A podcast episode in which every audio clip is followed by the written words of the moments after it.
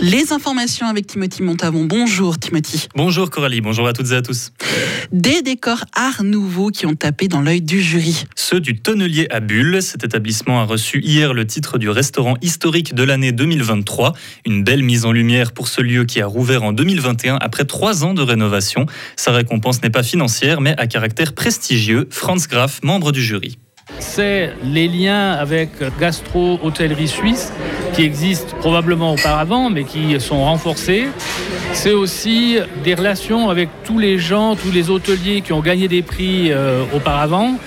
Et puis au niveau architectural, parce qu'il y a aussi un, tourisme ou des, ou des, gens qui viennent dans les établissements par la question de l'ambiance, de l'architecture et sa qualité, c'est une reconnaissance culturelle du milieu les retombées économiques se font parce que euh, bah, l'établissement acquiert un certain prestige.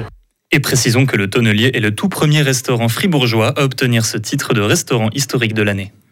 Faut-il supprimer la taxe pompier? C'est la question sur laquelle penchent les communes fribourgeoises. Dans le cadre de la réorganisation de la défense incendie décidée par le canton, les districts ont tous dû revoir leur organisation au niveau des pompiers pour 2023.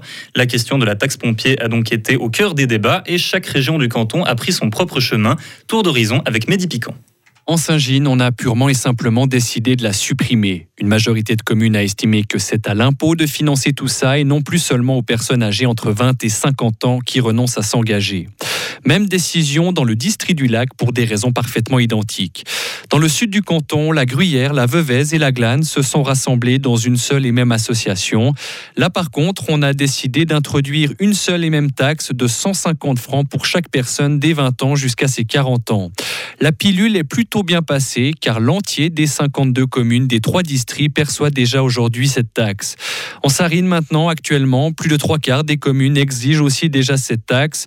La réforme décidée prévoit de l'uniformiser, elle prévoit de l'introduire dans des localités qui n'en ont pas aujourd'hui, comme Villars-sur-Glane, avec un montant maximal de 160 francs par année. Même constat dans la Broye, avec une uniformisation de la taxe pompier à 100 francs dans toutes les communes. Chaque commune doit maintenant accepter ces nouveaux statuts d'ici la fin de l'année. En cas de refus, un deuxième vote est possible et si le refus persiste, le Conseil d'État fribourgeois a la possibilité de faire passer en force les différentes réformes dans chaque district.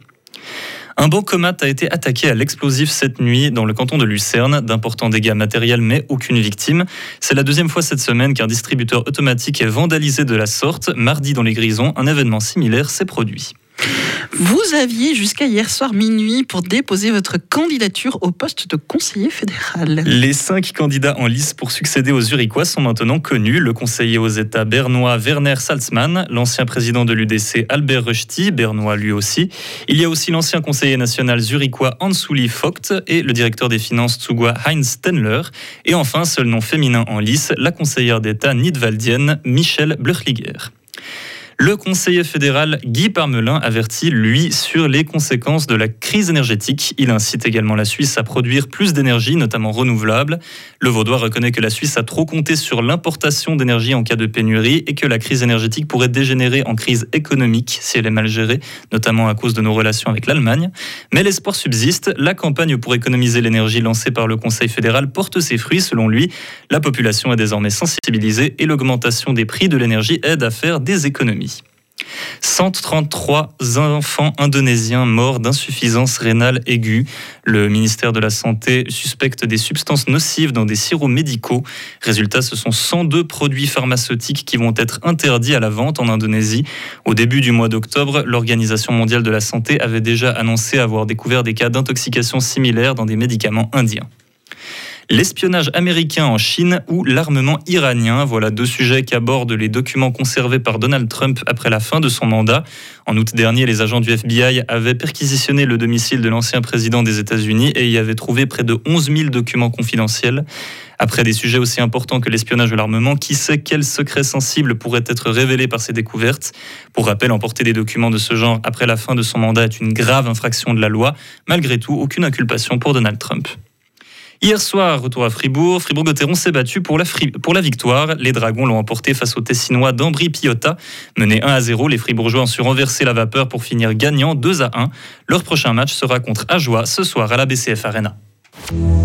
Retrouvez toute l'info sur frappe et frappe.ch.